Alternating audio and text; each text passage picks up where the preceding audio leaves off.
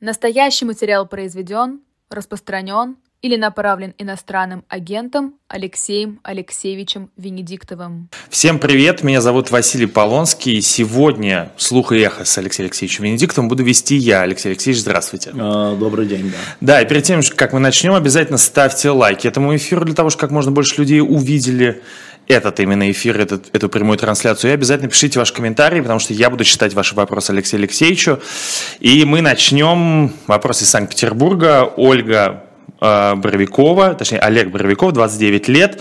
Алексей Алексеевич, можете ли быть целью нового уголовного дела Навального э, Главная его цель – существенное ужесточение условий содержания, например, перевод в колонию для пожизненных осужденных. Да, если говорить о пожизненном заключении, это не просто увеличение срока, а Алексея Навального, это изменение условий, это по закону так, а люди, осужденные на пожизненное, резко а, ограничиваются, хотя куда уж дальше, в образе отбывания – наказания, и, э, но это не есть одна из целей, конечно, это не главная цель, главное, могут и сейчас э, закрыть его так, что мало не покажется, э, но одна из целей, это, напомню, я считаю, что Олега Навального, не считаю, я знаю, Олега Навального, что Алексей, я говорю, да. Алексея, да, Алексея Навального, Олег это брат, считают угрозой, пусть он считает его угрозой,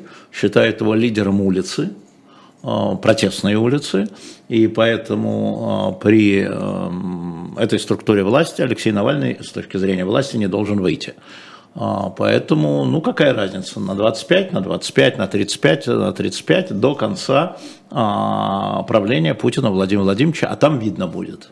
Я напомню, что когда а, значит, ушел Андропов, за ним Черненко, в стране было несколько сот тех людей, которые считались политически заключенными, но амнистия для них наступила отнюдь не в 1985 году, в декабре началась, в декабре 86 года и вплоть до 88 если не изменяет память, а некоторые успели умереть в заключении, как Анатолий Марченко. А, поэтому это очень тревожный сигнал, безусловно.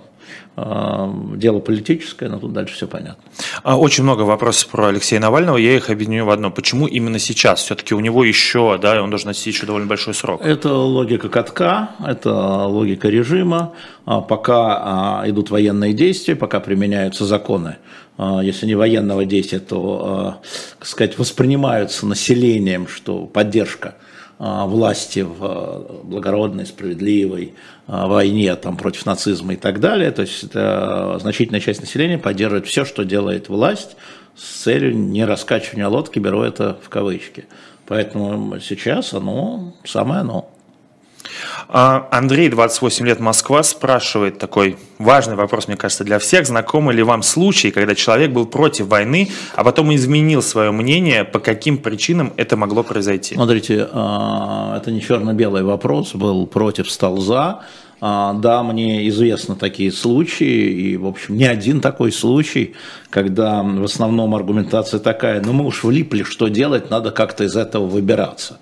Да? А выбираться, естественно, словом капитуляция, моральная капитуляция, капитуляция страны.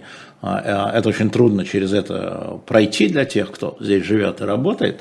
Поэтому э, те люди, некоторые люди, которых я знаю, говорят, ну теперь что, теперь только Киев брать. Ну теперь что? Только на таких условиях. Хотя изначально они говорили, это авантюра, это, это люди, которых вы иногда видите по телевизору. А, значит, это авантюра, это ошибка, ох, неправильно все это, а сейчас, ну что делать-то? Ну, теперь до конца. Да, вот с такой аргументацией встречаю людей и их приличное количество. Ну, приличное количество имею в виду с тем, с кем я разговариваю не через микрофон, а, да, мы можем провести как-нибудь и голосование, вы были сначала против, а теперь за, условно говоря, посмотреть, как это будет работать. Были среди вас, есть такие или нет, даже можем, мы можем провести? Можем провести, давайте поставим вопрос, если ты не возражаешь. Да, конечно, вот, я только за. А, значит, а, если среди вас знакомых, вот как, Андрей, как Андрей, да, да, да, да. знакомые люди, которые сначала относились негативно, а сейчас э, поддерживают, да, нет. И поставить голосование. Да, в конце, думаю... в конце озвучим, да. Да.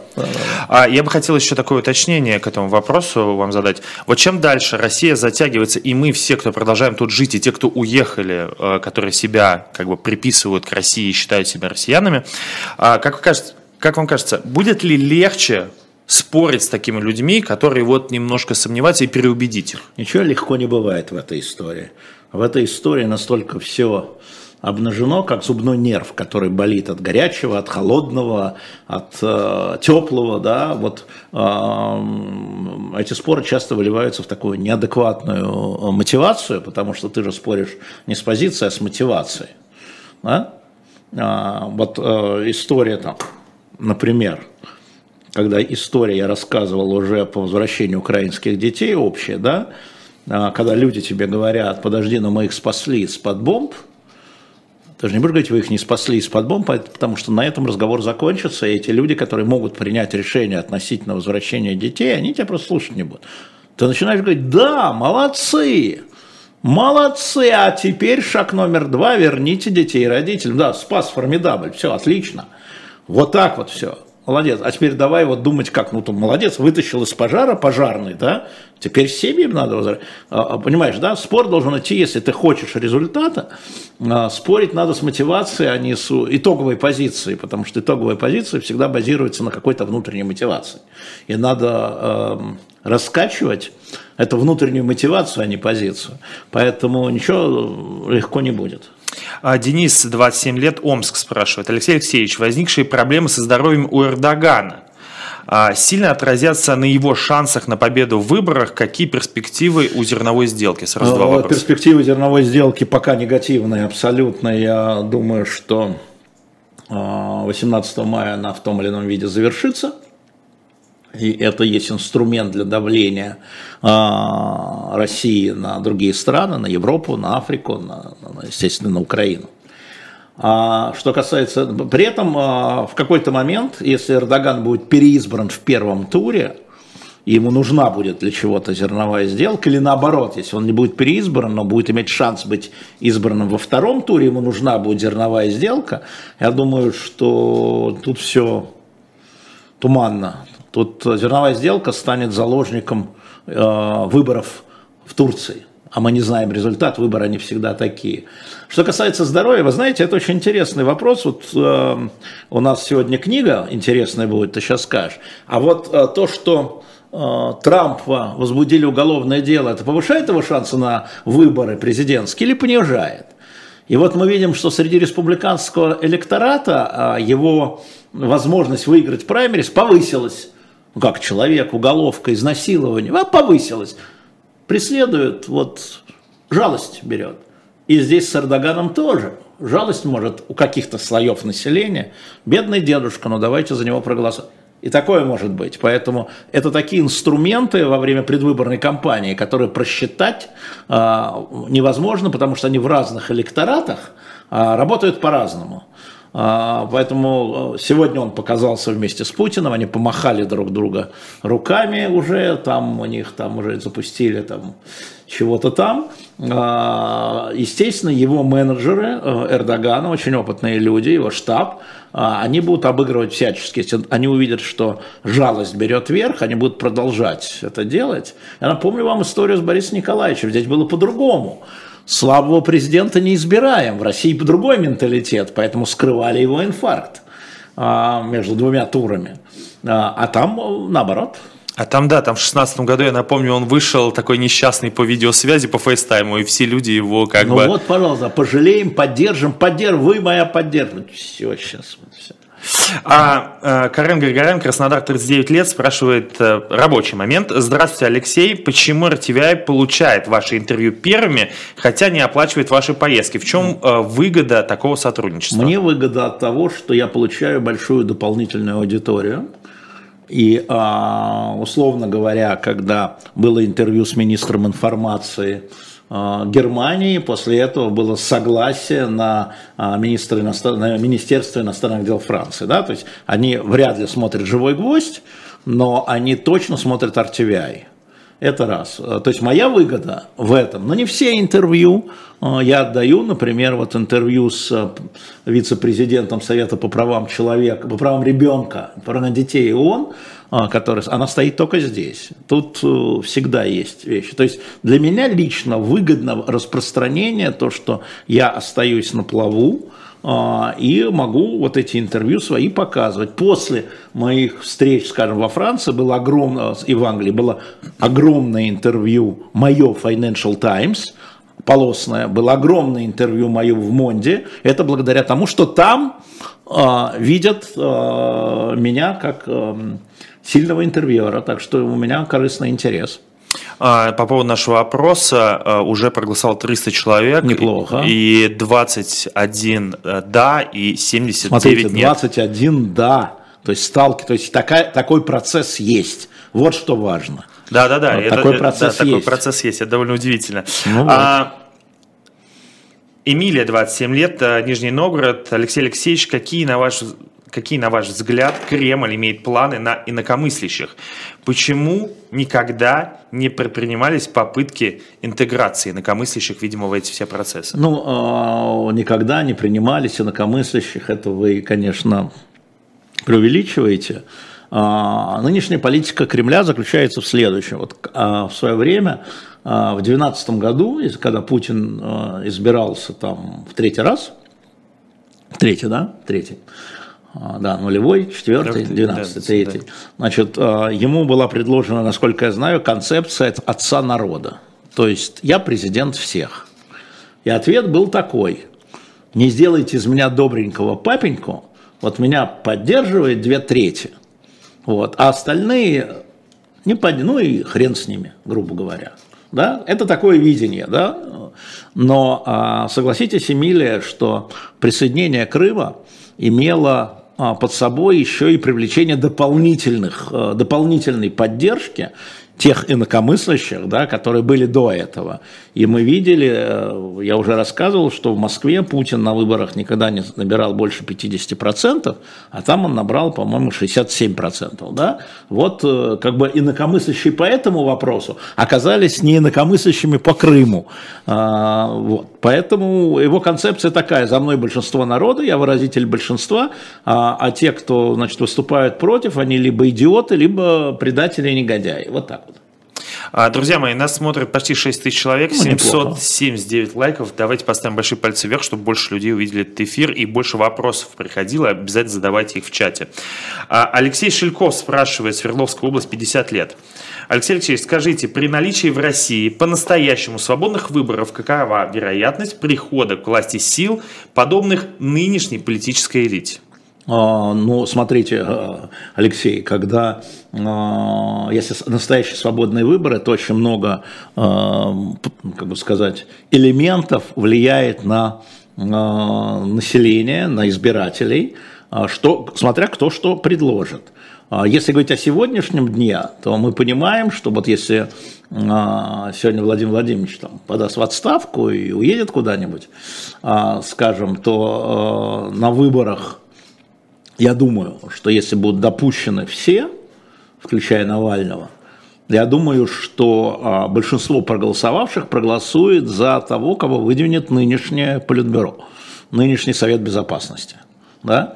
Потому что они а, сейчас воплощают собой, во-первых, а, надежду на стабильность, как понимается, да? Во-вторых, они предлагают себя сильными, и в-третьих, они предлагают не унижение России путем там, военного поражения, репарации и прочее. И э, большая часть населения, как я понимаю, как я предположу, проголосует за них. За того, кого выдвинет вот постпутинское политбюро. Если будут свободные выборы, но они не будут. История заключается в том, что когда там э, Навальный, Ходорковский, Каспаров, когда говорят, что вот сегодня такая ситуация, и мы хотим такую ситуацию, демократическую Россию и так далее, да, я всегда спрашиваю каждого из них, ну, с кем могу разговаривать, да, с Алексеем не могу, а, а мостик-то, вот этот переход, он как будет осуществляться от нынешнего государства вот к той самой прекрасной России будущего?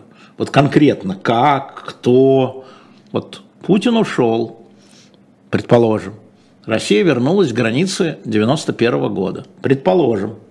Вот все, как вы хотите. Власть у кого в руках? А как они и почему они пойдут к этой вот демократии, которую нам тут так красиво описываете? Им это зачем? Чтобы что?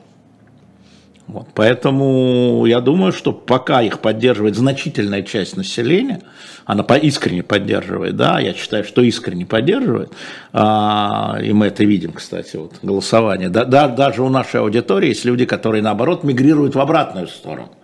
А, значит, э, большие шансы, что вот этот мостик, э, надо думать над этим мостиком, а не над тем, что будет потом когда-то. А вообще представляете круг людей, которые могли бы этот мостик придумать в России? Потому что мы видели уже один раз такой мостик, и он закончился 24 февраля. А, нет, нет, нет, нет. А, такой мостик был. Это был сначала а, мостик, э, ну, словом, как вот Александр Помпянский говорил, Горбоельцин. Да. да, Горбоельцин. Книга у него такая была, Горбоельцин. А, был такой мостик, когда члены Политбюро начали осуществлять перестройку. Всем напомню, что Борис Николаевич Ельцин был кандидатом в члены Политбюро. Потом вокруг них, как любая революция, потом началась революция. Но эту революцию разрешил Горбачев. Свобода, я имею в виду, не революция, а свобода. Да? И люди вышли на улицы, а, и был путь, который способствовал этому. Затем власть перешла к Ельцину, к его окружению, где вокруг него стали собираться вторые, третьи секретари тоже помимо тех, кого революция подняла. И потом это вернулось к Путину. Ну вот, такой мостик оказался, оказался петлей. Цифры очень сильно поменялись в нашем опросе. Напомню, если у вас знакомые, которые сначала относились негативно к СВО, а сейчас поддерживают 18% да и 82% нет. Сильно поменялось. 21, 18. Но, все равно это, поменялось. Не, вокруг одной это очень много. Это очень все много, да. Очень и много. все равно люди продолжают голосовать, этот процент пока держится. Хорошо. А, Слава, 49 лет Петербург, Алексей Алексеевич, вы говорили, что война с Украиной не закончится после перемирия. Можно угу. рассматривать, что это война – это часть постоянной вековой войны с Европой? Ну нет, конечно, не было вековой войны с Европой. А, война с Европой а, закончилась, в вашем понимании, в 1945 году, когда мы вместе с большой частью Европы, союзниками, а, победили нацизм германский. И никакой войны, да, была холодная война, но холодная война это совсем другая история. Я говорил другое. Я говорил о том, что перемирие или прекращение огня это не конец, потому что линия, а, вот линия разделения да, или соприкосновения армий, а, где бы она ни встала, на каких бы границах она ни встала, а, она вызывает дополнительные последствия. Ну, например, вот мы смотрим заявление Михаила Подалека. Вот, э, предположим, вернулись к 91 году территориально. А что с населением-то сепаратистских территорий? Я имею в виду ДНР, ЛНР. А все коллаборанты, как это будет? А, а Крым, население, я имею в виду, те, которые жили еще до 2014 года там, вот как это будет? А, это значит, будет огромное число переселения, переселенцев, да, это значит возникнет э, такая история судет, и не закончится долго. Я уж не говорю там про последствия, там, да, там план Маршалла, репарации все прочее. А, а, это все будет в условиях военных. А я вот хотел у вас э, такой уточняющий вопрос. А как вы считаете, если даже размышлять в той системе координат, которую нам говорит Владимир Путин, эта война скорее же идет против Европы, чем против Америки?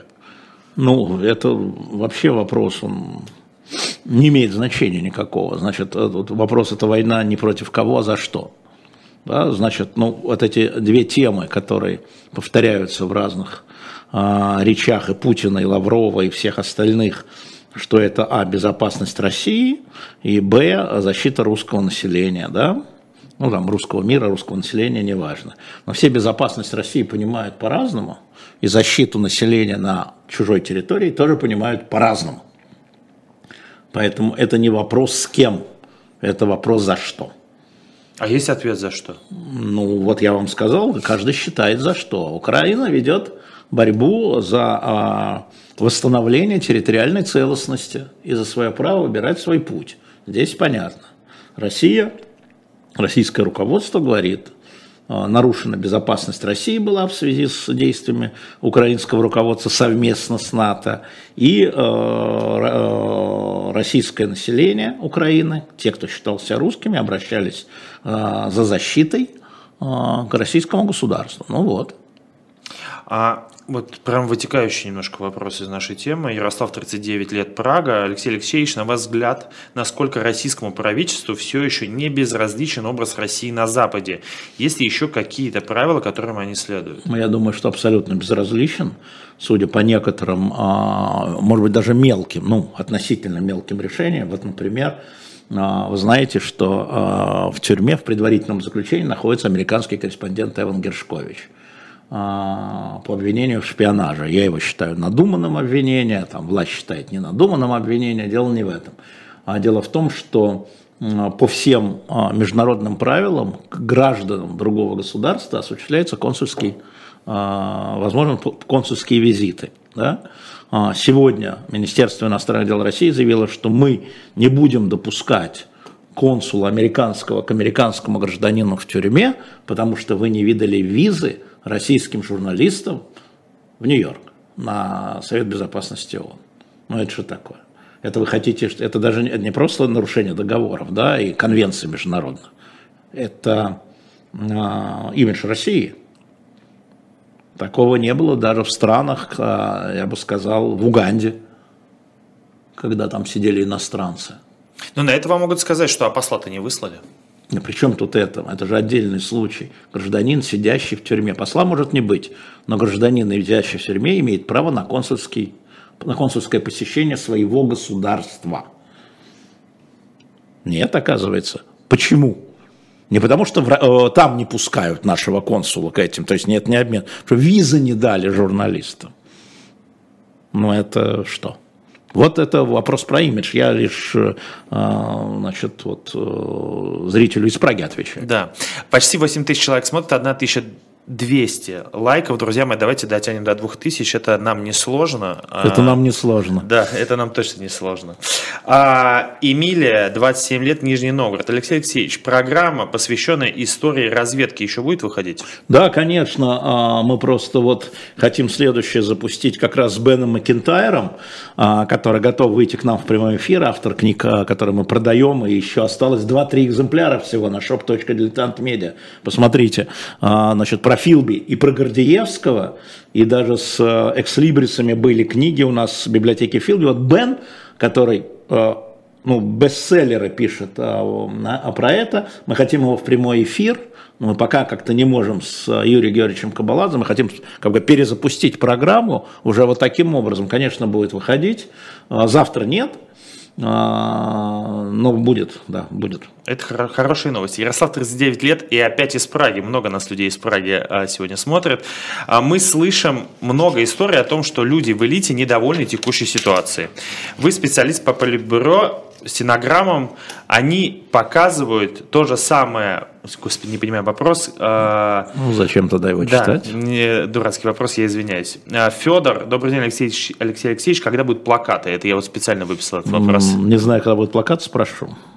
А, тем, кто против власти, за кого быть? Вот этот вопрос мне больше всего понравился. Оппозиция грызется, показывая свою полную несостоятельность. Еще нет успехов, а все, еще, а все уже переругались. Такая власть нужна стране?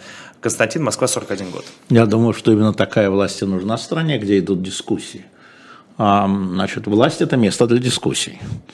И парламент, и правительство, и администрация президента – а, могу вам сказать, что там давно наблюдая, скажем, а, французскую власть и американскую власть, там идут ожесточенные споры по массу вопросов. По массе вопросов.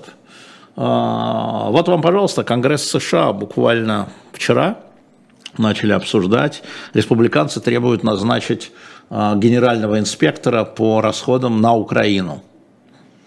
Вообще-то 113 миллиардов потрачено за год американского бюджета.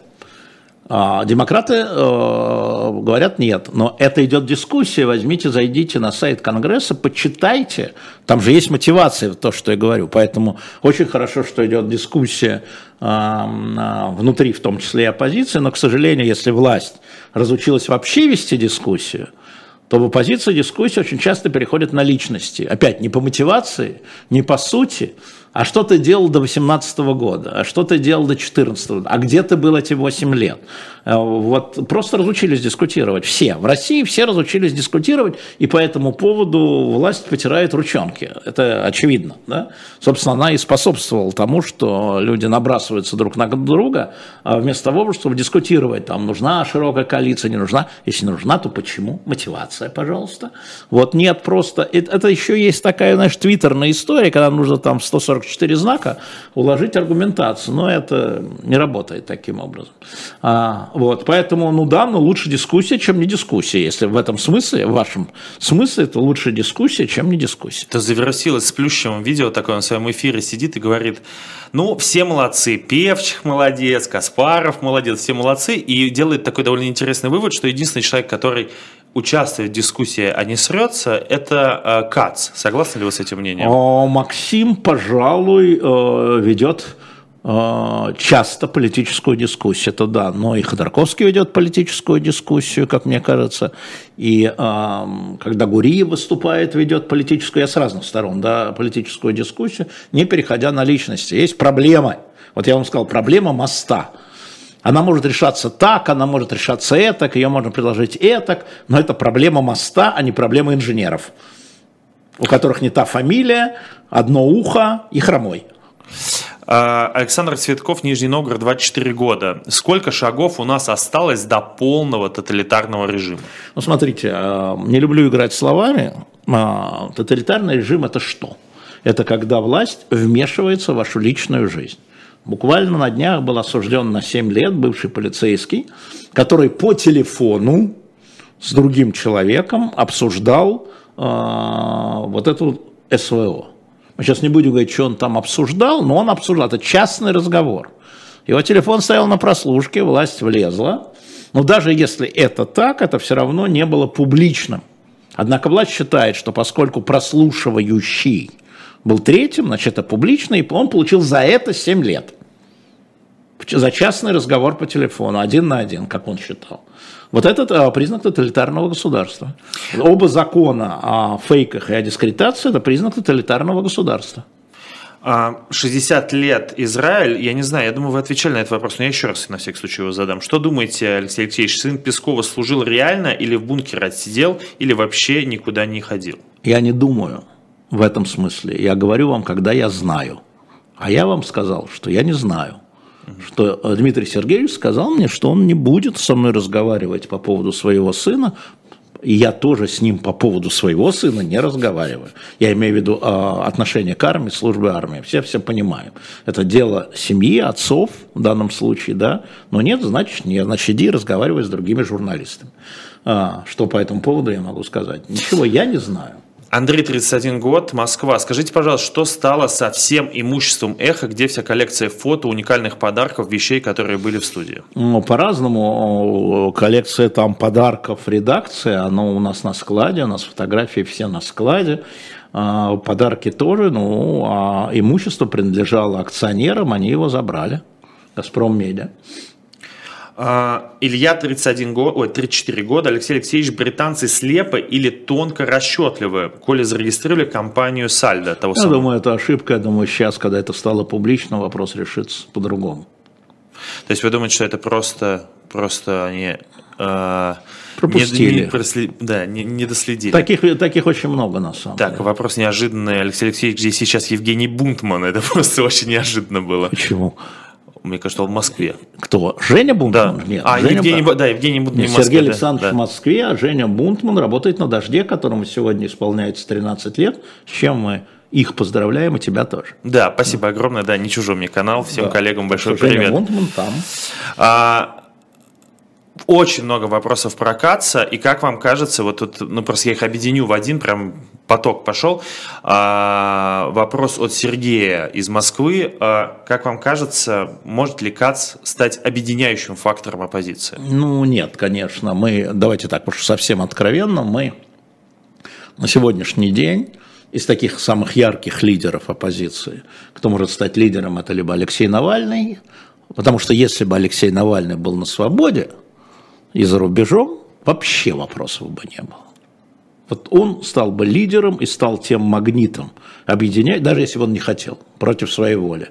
А ситуация его подталкивала бы к тому, чтобы создавать широкую антивоенную коалицию. Но он сидит в тюрьме, а, и он не может быть ну, свободным, да, в этом смысле. А второй человек это Михаил Ходорковский, с моей точки зрения. А, третий человек это Сергей Гуриев, с моей точки зрения. Это не, я не говорю о том, что хотят они, не хотят они. Вот те люди, которые объемные, которые объемные. Максим эффективный как орудие, допустим, меня простит, а эффективный как там, боец фаланги, но он не впереди на лихом коне. Алексей, 32 года, Хашимин, Вьетнам. Человек явно, явно уехал. Ух. Со школы слушаю эхо. Что так. делать программистам, которые уехали в сентябре? Искать самореализацию за рубежом или есть шансы, что э, когда ситуация изменится? Ну, сейчас искать реализацию за рубежом, если вы уже уехали, естественно, я думаю, что вам нужно а, жить, развиваться и участвовать в развитии мирового IT, а, нейросети и все прочее. Вы же не можете отстать. Где бы вы ни сидели, в Хашимине да, или в Нью-Йорке, вы не можете отстать, или в Силиконовой долине. Вот, но когда Родина вас призовет, которая, э, те политические силы, которых вас устроит, тот политический режим, который вас устроит, э, вы будете работать э, на Родину если захотите. А, хороший довольно вопрос. А, Остальные были дрянь? Ну, нет, мне просто он прям очень понравился, что путинская, я просто немножко переформулирую, что путинской элите после ухода Путина нынешние отношения с Западом, санкции не нужны. Для чего вообще, как бы, почему они никак не реагируют на это? Потому что все равно Путин в определенный момент закончится, что все когда-то заканчивается. Ну, что значит почему? А часть, э, значительная часть элиты, она поддерживает Путина. Она может его поддерживать по шкале от 1 до 10, но она в плюсе, а не в минусе. Те, кто в минусе, этих рядом уже нет. Там нет Чубайса, там нет Дворковича, да, там с таких людей, известных вам. Да? Там нет Кудрина. А, но те, кто и остался, они в той или иной части его поддерживают. И видят в его политику не только минусы, но и плюсы. И мы это понимаем. Поэтому они, я уж не говорю о том, что уйти это опасно. Ну, вы сами должны это понимать. Но, но э, всегда внутри есть понимание, оправдание у элиты, да, э, поддержка в разных частях. Вы не думаете, что вот Путин отдельно, элита отдельно. Нет, он ее формировал по образу и подобию. А, вопрос тоже технический. Борис, 36 лет, Пермь. Почему не все эфиры «Живого гвоздя» выкладываются на канале «Живой гвоздь» на Яндекс Музыке? Это я не знаю. Да, это просто меня самого заинтересовало. Пермь, Алексей, 40 лет. За кого болеть в этой войне, чтобы только побыстрее это закончилось? За себя. За себя, за свою семью, за своих близких. В первую очередь а, действовать в интересах своих близких. Болеть за них – Андрей, 45 лет, Чебоксар. Алексей Алексеевич, здравствуйте. Прекрасная Россия будущего. Это же миф. Мне 45, я читал Салтыкова-Щедрина. Я вижу, что последние 100 лет власть в руках чекистов, как она настанет прекрасной Россией будущего? Ну, во-первых, э, я не согласен с вашим определением за последние 100 лет про власть в руках чекистов – во-вторых, и главный вопрос, как оно настанет, вот это вопрос э, про, мост, который я задаю. Если бы я знал ответ, наверное, был бы в дамках. А, вот, поэтому я не согласен с вашим посылом пессимистическим. Россия проходила разные этапы. Вот мы выпустили последний номер, номер, номер, вот номер э, Николай Первый и его жандармы, да, на shop.diletant.media, заходите, очень интересный номер. А вот в 1955 году государь уходит, умирает, проиграв Крымскую войну, кстати. И затем в течение 25 лет мы видим другую Россию. Она не сразу пришла. Она не сразу пришла. И она не была прекрасной. Но она была Россия будущего, потому что она выстрелила и заложила основу модернизации России, не только экономически, естественно, но и военной, извините, военная реформа 1974 года. А, которая, кстати, привела к русско-турецкой войне, тоже не все.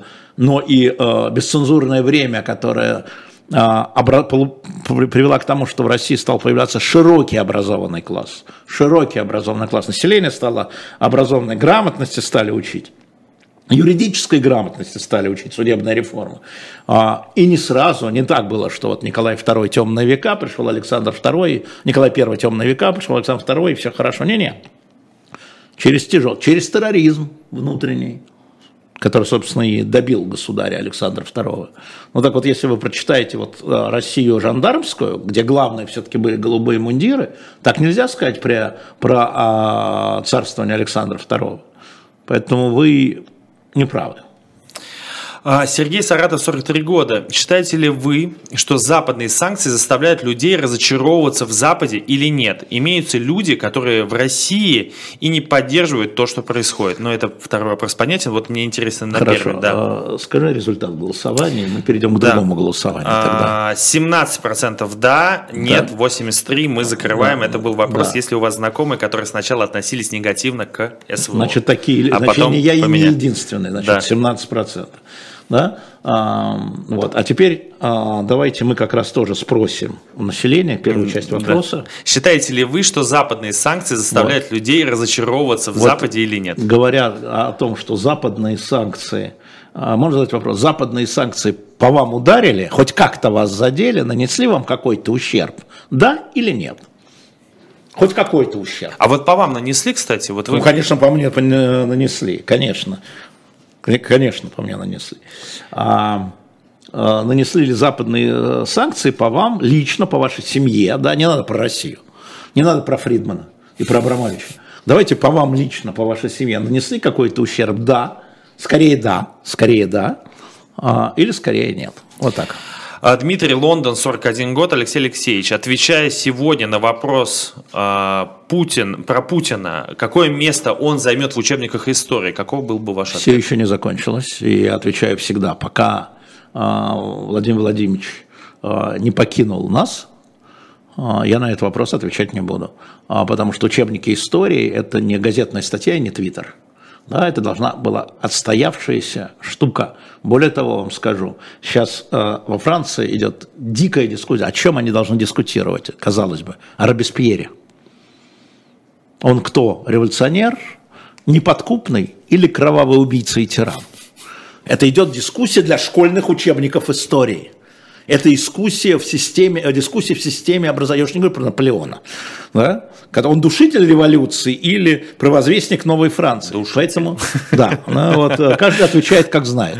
Поэтому это очень важно. Но это, э, это вообще, я просто показываю, как. Но, конечно, там на сегодняшний день, скажем, условно, для меня Горбачев в основном со знаком плюс, Ельцин в основном со знаком плюс – чтобы было понятно. Андропов в основном со знаком минус, чтобы было понятно. Хрущев в основном со знаком плюс, Сталин в основном со знаком минус, Ленин в основном со знаком минус. А, в основном. Дальше можно разбирать. Вот это, кажется, да, было вот правильным для а, людей, а вот это вот а, кровавство, да, оно нет. Ну, вот так. Но вот тут вопрос, прям вам э, в тему. Владислав, 24 года. Российская империя конца 19 века, и я бы добавил и начало 20-го, один из самых либеральных периодов за историю, если не считать 90-е. Ведь так? Значит, если не считать 90-е, вот так. Ну, смотрите, а, манифест 17 а, октября – это, конечно, протоконституция либеральная. А, она была абсолютно под влиянием, с одной стороны, революционных выступлений, а с другой стороны, вот того самого образованного класса, включая царских министров. Я напомню, что Витте писал манифест но это не самое либеральное. Я должен вам сказать, что к тому времени и Англия, и Франция были более либеральными, скажем так. А Германия и Турция нет, да, Османская империя, вернее. Да? Поэтому с чем что сравнивать? Но если говорить внутри, то да, Действительно, после э, октября 2005 э, года, несмотря на кровавое подавление революции, несмотря на Столыпина, э, который, в общем, не был либералом совсем, э, вот, и можно отдельно говорить, тем не менее, свободы в России существовали, цензурные свободы, свободы личности, а, судебные свободы, в смысле свободы права на защиту. Не абсолютно, но это же опять, это все развивалось, понимаешь, это не так бывает. Раз переключил, и все стали свободны. Да нет, конечно. И, конечно, февральская революция, это тоже было время вплоть до анархии, можно сказать, было полгода. Ну, а потом пришли большевики и все поправили, называется. Так, а опрос у нас. Э, да. Опрос. 1200 человек почти проголосовало. Уже. Нанесли ли вам какой-то ущерб западные санкции? Вашей Скор... семье. Да, вам, э, вашей семье. семье. Да. Скорее да, 82, скорее Ёлки нет, 18. Вот это так. в обратку так развернулось. Нет, нет, ну это понятно. И, а, нет, во-первых, все понятно, и мотивация понятна. Я постоянно нахожусь в дискуссии с иностранными коллегами и в Москве, и с послами и журналистами, и когда я езжу и встречаюсь уже там повыше крыши, что называется, да, а, а, речь же идет не о, а, не о том, что там каких-то жирных котов, а, типа там, да, там, не знаю, опять, а, Дерипаски или э, чиновников типа там, начальника генштаба, да, военных. Пацан, речь идет вот о просто о людях. Вот просто о людях. Вот э, совсем недавно мы, не могу подробно говорить, мы э, подробно обсуждали вопрос э, э, про благотворительные фонды, которые э, раньше могли поставлять э, для пересадки детям костный мозг онкологическим, а сейчас по разным причинам начинает логистика, потому что нет рейсов, а просто со стыков. То есть люди там с чемоданчиком встречаются в аэропорту Стамбула, передают друг другу контейнер, а если самолет опоздал, а костный мозг живет сколько? 24 для пересадки детской, да? А, а вот эти фонды говорят, а нам не дают это, потому что это двойное назначение, да? А мы не можем принимать от вас плату, потому что российские банки, ну, значит, все в райфайзинг, пока он существует, да, и это задевает э, просто людей. Мы же сейчас не говорим, что это отлично или безобразно. Мы сейчас говорим, задевает или не задевает. Я даже не говорю там про визы, да, это не всех совсем задевает. А вот конкретная история, которая вот буквально на прошлой неделе, там Екатерина Шергова, которая «Подари жизнь», Муратов и я этим занимались, да, там Дима Муратов, большой, толстый, Нобелевский лауреат премии «Мир», понимаешь, очень трудно с ним. Уже худой он для них как фигура а, большой, понятно, толстый. Он да. худой, совершенно верно. Я-то иноагент, извините. А, вот. То есть и таких очень много штучек, которые задевают людей. Но вот это доказательство, вот это аргумент. 82% почувствовали. Еще раз, мы не говорим справедливо, несправедливо, мы говорим, оно есть оно есть. Вот такая история. Видишь, проголосовали, получили Да, все еще держится эта цифра, там люди голосуют, все еще 82% скорее да. Тамара, Санкт-Петербург, 35 лет. Это важный такой вопрос, мне кажется, о патриотизме. Можно ли быть против войны, но за свою страну и своих сограждан, которые там умирают? А что такое про, против войны, да, я понимаю, а что такое за? Сочувствовать, конечно, можно. Жалеть, конечно, можно. Конечно, можно. Вы же человек, а не машина счетная. Вы же не нейросетью созданные. Конечно, да. Вообще эмпатия, это и жалость, это абсолютно... Можно быть за свою страну, но жалеть каторжников. Можно? В России так жалели всегда, хотя были убийцы-каторжники, да, террористы, а их жалели. А их жалели. А, мне кажется, что у, у меня не возникает э, когнитивный диссонанс с этим. А, Юрий Прага, 21 год. Алексей Алексеевич, верна ли позиция ФБК и Ходорковского, что они представляют не весь российский народ, а только тех, кто против Путина из-за границы 91 года? Смотрите, мне кажется, что вы что-то не, не, недопонимаете в их позиции, но, конечно, они представляют часть российского народа. Ну как, любая политическая сила, она представляет часть. Вот президент должен представлять весь. Да? Но он все равно представляет часть, потому что у него есть его понимание, что хорошо, что плохо для страны. Но при этом часть народа с ним не согласна. Но представляет он, как президент, весь народ. И в этом смысле, э, мне кажется, что нет никакого противоречия, но, конечно, э, ну, с ФБК я вообще не понимаю, то они говорят, что они политики, то они говорят, что они не политики, э, а расследователи, но, скажем так, люди, которые выступают как антивоенная сила, представляют часть населения, возможно, это от 20 до трети, от 20% до трети, от там, четверти до трети, которые, для которых главное остановить вот это – да, это так. И я не вижу противоречия. 11 тысяч нас почти смотрит, 2000 лайков, друзья мои. Давайте, сделали 2000 лайков? Две, две сделали, Еще давайте, 10 минут. давайте три сделаем, за 10 минут Три точно не успеем. сделаем, могу поспорить. 2500 туда-сюда. А, Владимир, Екатеринбург, 62 года. Как ни странно звучит, но что с Ройзманом? Вы из Екатеринбурга меня спрашиваете. Можно я вас спрошу, что с Ройзманом? 10 мая продлится суд. Да, там э, идет онлайн-трансляция, кстати, ее, по-моему, даже можно посмотреть в интернете. Я вот последнее, что видел, как Евгений Ройзман сидел и смотрел очень внимательно свой же выпуск от какого-то числа. А, кто будет более презираем в России, Алексей Кулаков спрашивает. Уголовник-уклонист или ветеран СВО? 23 года, Ростов-на-Дону. Имеется в виду в будущем, конечно же. Э, Я бы не мерил такими, э, не могу вам ответить, потому что я бы не мерил такими вещами. Вообще момент презрения – это абсолютно не массовая, а индивидуальная история. Я говорю, что одно из главных, одно из главных последствий – это то, что ребенок уголовника, уклониста и ветерана СВО, дети, будут сидеть рядом за одной партой. Да они уже сидят. И будут любить друг друга, и будут семьи создавать друг с другом. Это одна страна. Народ разный, народу много, а, мнений разных много, действий разных много, а страна одна, школа одна. Поэтому что такое презирать?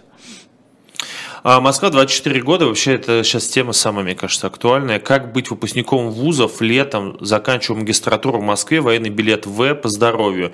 Есть друзья, кто закончил военную кафедру. Вообще, что делать студентам? Потому что мы помним, как э, во время Афганистана студентов стали тоже грести. Поэтому вот это интересно ваше мнение. Мое мнение здесь такое. Каждый, в основном каждый а, строитель своей судьбы. А Я могу считать так, а мой сын считает по-другому, например. Это к вопросу обо мне и Пескове. Да?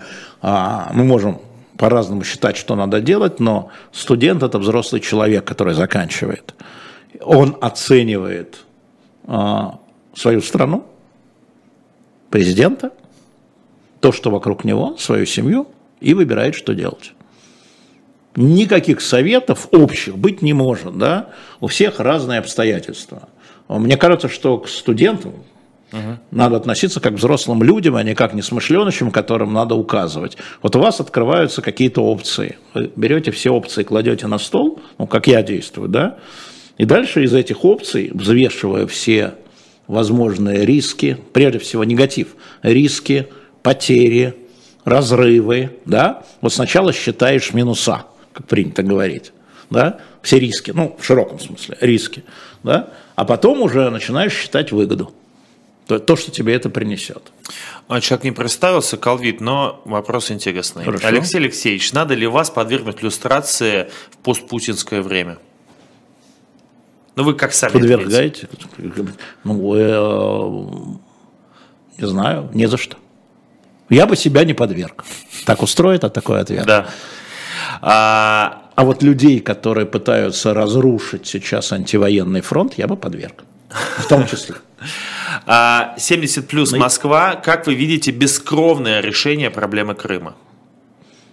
А, Как люди видели решение проблемы в свое время Гонконга? А, Как люди видят сейчас решение проблемы Карабаха? Как люди видят решение проблемы Косово? А, По-разному. Это по-разному. Просто всё- все, всё по- очень- всё, очень- что я перечислил, по-разному. Это тот же самый вопрос про опции. Но мне кажется, что самое главное вот в базисе всего вот этого, вот в базисе всего, это свободное волеизъявление жителей той или иной территории. Косово, Гонконга, Крыма.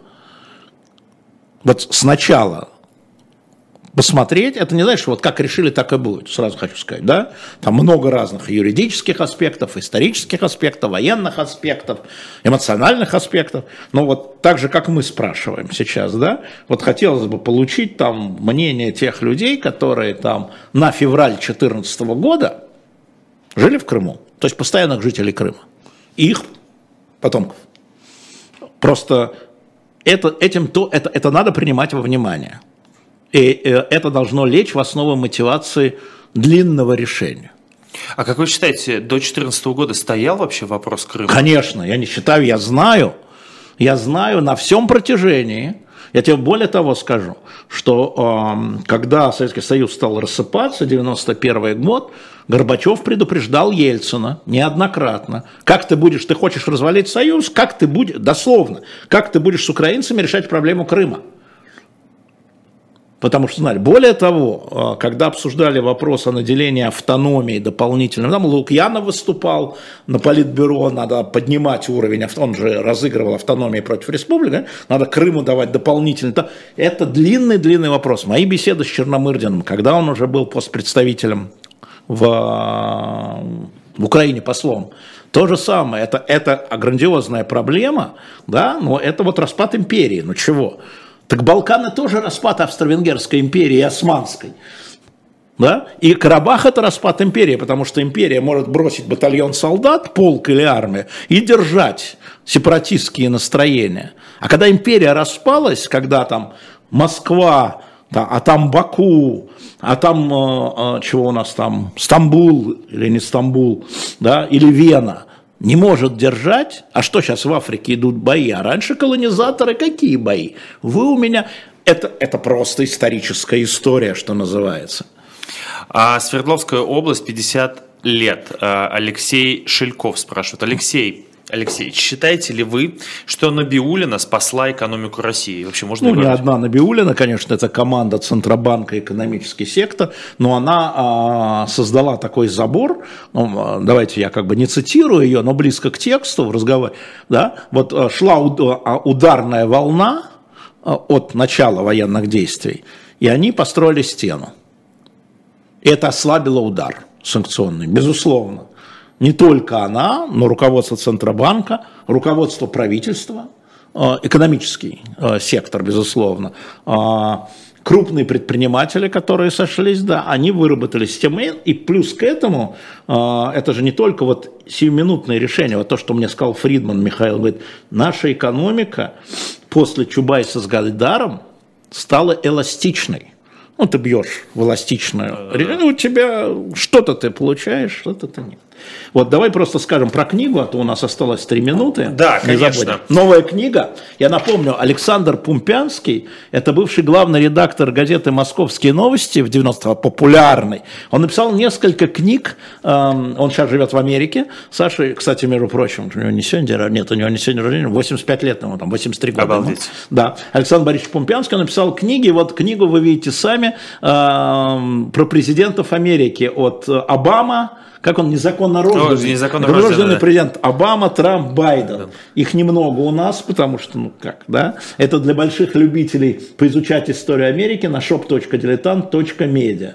А, кроме того, у нас там, еще раз сейчас, подарочные книги детские, не забывайте про них дорогие, ну, потому что подарочные, и у нас еще несколько собраний сочинений, там Шекспир стоит. И напомню вам про донаты. Послушайте, я знаю, что многие говорят, ну, книги, ничего, мы все, у нас все есть, мы очень грамотные. Но мы живем на ваши донаты, поэтому я вас призываю, там наверху три QR-кода, посмотрите, можно с российских карт, и 100 рублей хорошо, и 50 рублей хорошо, я сразу ну, конечно, скажу. Конечно, Есть с иностранных карт, я очень благодарен тем, кто нам переводит, там есть большие переводы, а есть просто подписка на ежемесячный взнос, на донат. Поэтому э, я вас прошу, чтобы поддержать и расширить. Видите, мы запустили утренний разворот. Ты напрасно улыбаешься, ты думаешь, я тебя там не задействую, ты думаешь, я тебя там не задействую. Я сейчас, хочу, меня, сейчас у меня там очень хорошо, Маша Майерс, Ира Баблоян. Да, я смотрю, да. Спасибо им большое, молодцы.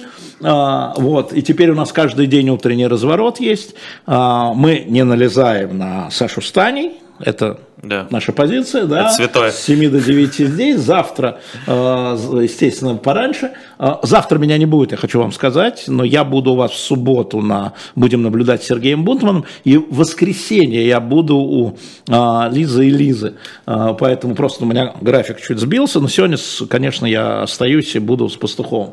Но я еще раз говорю, что для нас донаты тоже очень важны, но и то, что вы покупаете книги и журналы, особенно «Дилетант», это тоже важно, потому что, ну вот, вы читаете то, покупая дилетант, что читает президент Путин. Может быть, это не реклама, но мне вот опять сказали, несмотря на то, что ты это делаешь теперь в обложке прозрачной, то есть порно, можно сказать, и стоит 18 плюс и на агентство, все равно на столе. А, поэтому вот особенно два последних номера мне уже а, как бы сказали, ты что, специально это делаешь? Ну, как можно не специально делать? Я вообще ничего не делаю. Я вообще, это не я. Вот. Но советую вам, пока есть, и, конечно, есть еще журналы у нас в архиве, но уже за два года, первых, 16-17, уже нет журнала вообще. Все, вы все купили, поэтому shop.diletant.media, спасибо тебе большое. Да, спасибо да. вам большое, что а, ответили на все мои вопросы. Иногда и мы, конечно, Гарри Каспарова, конечно, мы позовем, я понимаю. Это Максим сейчас, Кац у да. нас был. И я по-прежнему повторяю, что мы готовы звать сюда, в том числе и в «Слуха эхо», представителей ФБК. Пусть они отвечают на ваши вопросы. На ваши! Мы всегда рады будем сотрудникам э, ФБК. Напомню, что запрещенная организация в России экстремисты. Да. Мария Константиновна, вы меня слышите? 11 тысяч нас смотрело в прямом эфире, 2600 лайков. А голосование? Голосование, самое важное, перед тем, как мы закончим. Нанесли ли вам какой-то ущерб западные санкции? Скорее да, 81%, скорее нет, 19%. Сколько проголосовало? Проголосовало почти 3000 человек, 2700, по-моему, если не ошибаюсь. Да, да. Всем спасибо. Всем спасибо, до свидания.